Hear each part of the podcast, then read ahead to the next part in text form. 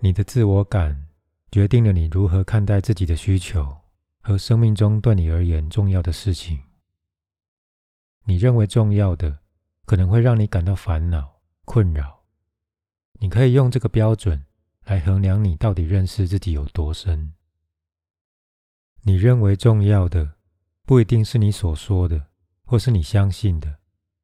不过，你的行动和反应会显示他们的重要性和严重性。所以，你也许会这么问自己：让我烦恼和困扰的事情是什么？如果小事情就能使你困扰，那么你对自己的看法就是很渺小。这就是你无意识的信念。什么是小事？每件事情最终都是小事，因为它们都是瞬间即逝的。你生命当中最重要的关系，就是与当下的关系。或者说是与当下时刻不同面貌的关系，也就是说，与当下所发生的事之间的关系。如果你与当下时刻的关系是失调的，那么这些失调就会反映在你所有的人际关系以及所遇到的每件事情上面。你可以决定你和当下时刻要有什么样的关系。你想要与当下时刻为友。还是为敌。当下时刻与生命是不可分割的，所以你其实是在决定要与生命发展成什么样的关系。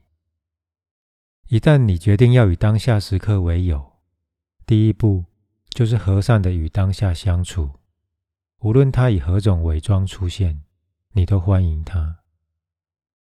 第二步就是不断重复第一步。直到变成一种很自然的生活方式为止。这个与当下为友的决定，就是小我的终结。小我是永远无法与当下时刻一致的，也就是说，无法与生命一致。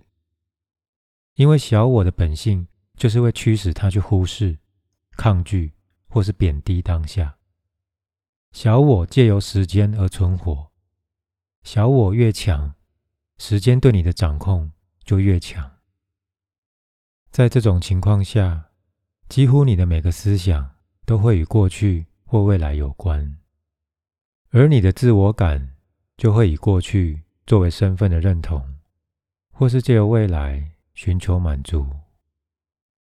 恐惧、焦虑、期盼、后悔、罪疚、愤怒。都是一种被时间囚禁的意识状态，在功能失调后的产物。小我以三种方式来看待当下时刻，达到目标的手段、障碍或是敌人。让我们一起检视这三种方式之后，当每一种模式在你内在运作的时候，你就能加以辨认，并且重新做决定。对小我来说，当下时刻最多不过是有助于达到目标的手段。它会把你带到看似更为重要的未来，但未来总是以现在的方式到来，因此，未来不过是你脑袋中的一个思想罢了。这样一来，你从来没有全然的专注于此时此刻，因为你一直忙着要去别的地方。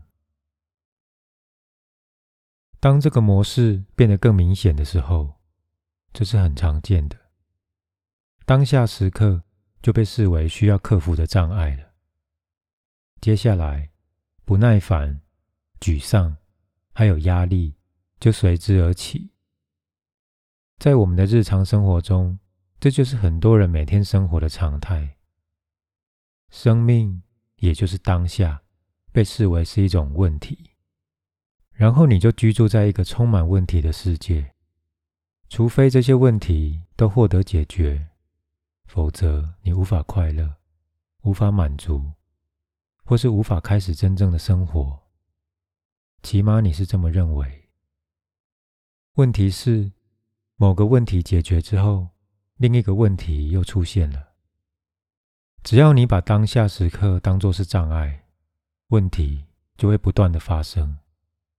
如果生命或是当下有话要告诉你，他可能会如此说：“你要我是什么，我就是什么。我会以你对待我的方式对待你。如果你视我为问题，我就会成为你的问题；如果你视我为障碍，我就会成为你的障碍。而最糟糕且常见的就是把当下视为敌人。当你痛恨眼前正在做的事情的时候，抱怨周遭的事物，咒骂正在发生或已经发生的事，或者当你的内在对话包含了“早知道的话，我应该怎么样”和“早知道的话，我就不应该怎么样”，或是一些责怪。和控诉的字眼，那么你就是和本然在争辩，和继承的事实在争辩。你把生命当成敌人，而生命就会说：你要战争，你就得到战争。外在的实相永远是你内在状态的反应，你也因此会经历敌对的外在实相。试着常常问自己一个重要的问题：我和当下时刻的关系如何？然后全神贯注的找出答案。我是否只把当下当成达到目的的手段呢？我把它视为障碍吗？我正把它变成敌人吗？既然当下时刻是你唯一拥有的，既然生命与当下是不可分割的，那么这个问题真正的意思就是：我和生命的关系如何呢？这个问题是揭露内在小我真面目的妙方，而且可以将你带入临在状态。虽然这个问题并不能真正体现绝对真理，但它是很有用的路标，可以指引正确方向。常常问你自己这个问题，直到你不再需要它为止。如果你和当下时刻的关系是失调的，该如何超越它呢？最重要的就是要在你自己之内，在你的思想之内，还有你的行动之内看到它。在看见的那一刹那，也就是觉察到你与当下时刻关系失调的那一刹那。你就是临在的，看见的本身就是扬生的临在。一旦你看到了功能失调，它就开始瓦解了。